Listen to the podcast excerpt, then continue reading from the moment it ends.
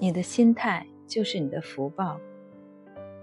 生活里，我们都有一个错觉：幸福总是别人的，唯有烦恼属于自己。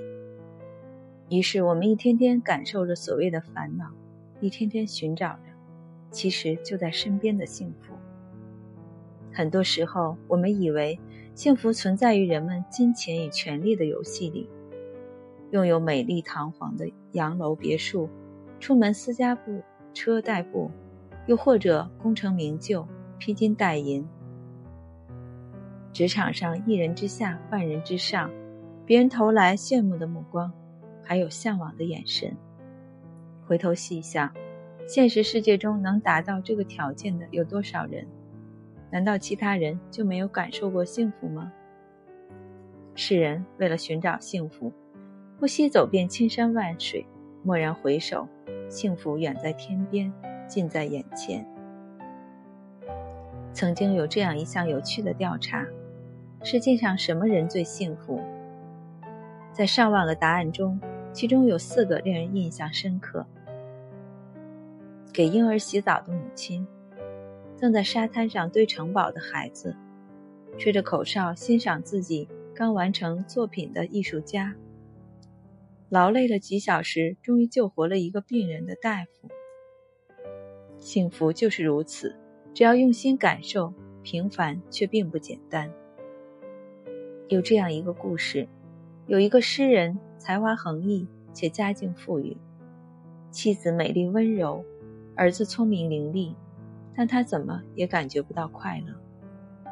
他请上帝帮他找回幸福，上帝先夺去了他的财产，再带走他的妻儿，最后拿走了他的才华。诗人痛不欲生。过了一个月，上帝把这些又重新还给了他。诗人搂着妻儿，长跪在上帝脚下，深深的致谢，感谢上帝赐予他幸福。另一则关于穷人的故事：穷人家房子很小，四世同堂，异常拥挤。他请求上帝帮他摆脱这种困境。上帝说：“你把鸡和鸭也关进屋子里。”和你们一起住，一周后来找我。一周后，穷人备受折磨，苦不堪言，再次请求上帝帮他。上帝说：“你把牛和羊也关进屋子里，和你们一起住，一周后再来找我。”又过了一周，穷人痛苦难耐，再次恳请上帝帮他。上帝说：“把那些动物都赶走吧，一周后再来找我。”一周后，穷人跪在上帝脚下，深深的致谢，感谢上帝赐予他幸福，让他尝到了久违的快乐。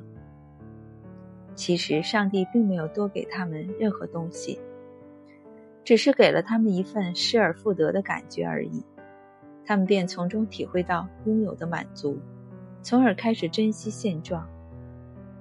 正所谓，不识庐山真面目，只缘身在此山中。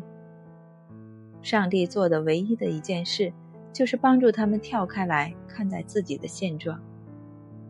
很多时候，当我们我们为找不到的幸福而苦恼时，并非是幸福真的远离了我们，变得遥不可及，而是我们自己迷失了方向，缘木求鱼。当有一天我们幡然醒悟，蓦然回首，会发现幸福正在拐角处对我们微笑。静静的等候着和我们一起回家。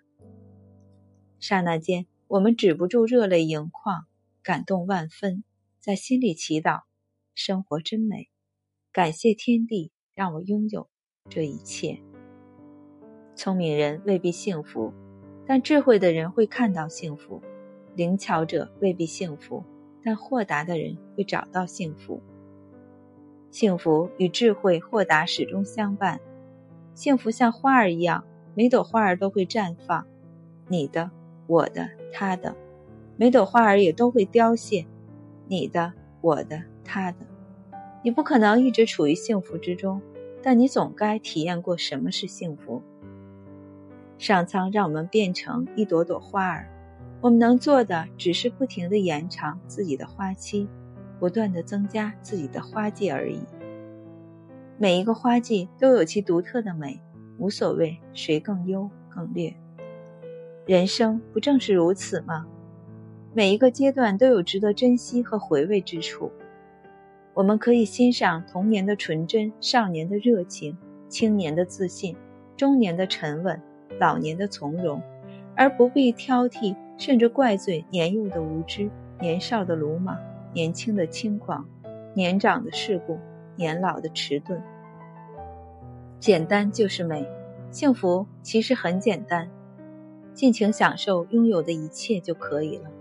得不到的未必就是最好的，拥有的才是弥足珍贵的。知福惜福，才会感知幸福。有钱人未必幸福，但知道自己富足的人可以体会幸福；没钱人未必不幸福，但珍惜自己已拥有的人同样可以感悟幸福。幸福和金钱未必成正比，但也未必水火不容。幸福到底掌握在谁的手中呢？幸福和命运不同，命运似乎是一种客观的存在，而幸福就是一种自我感觉，一种比较，和自己做纵向比较，和他人做横向比较，你总能发现令自己垂头丧气的不足之处，也总会找出让自己欢喜若狂的意义是亮点。让我们时刻记住德国哲学家。海德格尔的一句话：“人应该诗一般的栖息，无论遇见什么，那都是我们生命的典藏。不要站在幸福里寻找幸福，走自己的道，看自己的景，唱自己的歌，描自己的画。若心有大爱，那就是幸福的模样。”